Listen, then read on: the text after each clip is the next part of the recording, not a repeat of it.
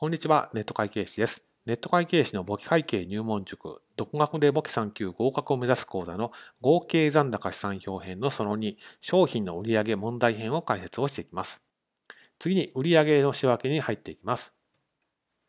でこちらも買掛金の時と同じく、何々商店っていうふうに書かれていて、例えば回答用紙に、え売掛金明細表とかがある場合については、こんな感じで、売掛金の下に小さく商店名を書いておくというのがおすすめです。で、この仕分け自体は売上が全て代金をかけてもらいますとなった場合、左側に売掛金という資産が増えるので、左側に売掛金。右側には収益の増加ですので、売上っていう仕分けの書き方をするのはこれまで通りですので、特に申し上げることはありません。次に回収と返品の仕分けです。で回収の場合は、当座預金とか現金とかが増えるんですけれども、今回の場合は先方振り出しの小切手で回収したと書いていますので、相手先振り出しの小切手ですから、現金の増加ですから、4万2000円左側に書きます。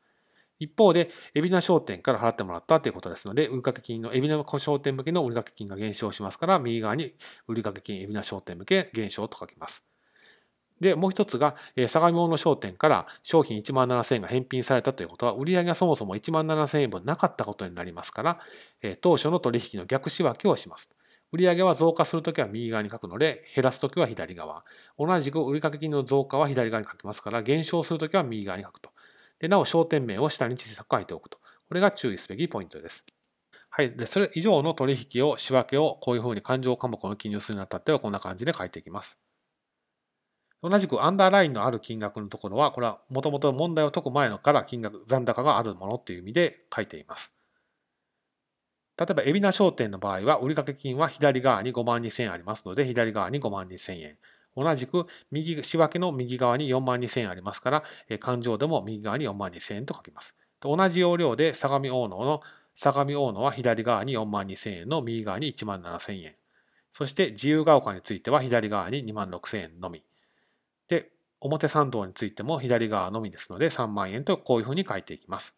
それぞれの残高はいくらなのかを集計をしていきます。海老名商店の場合は、左側と右側の差額は14万円の左側の方が多いので、14万円借方残高。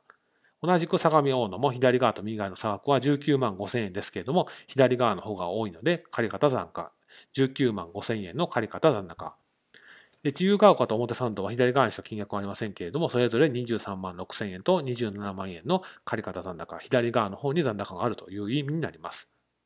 続いて合計残高資産表へ記入をしていきます。で左側の金額がそれぞれ書かれていましたので、それぞれ勘定のそれぞれの金額を合計をして、合計残高資産表の合計欄に書いていきます。借方の場合は4つの商店の合計をすると90万円になりますので、こんな感じで90万円と書きます。同じく右側に書かれているのはこの合計5万9000円ですので、5万9000円と貸方合計欄に書きます。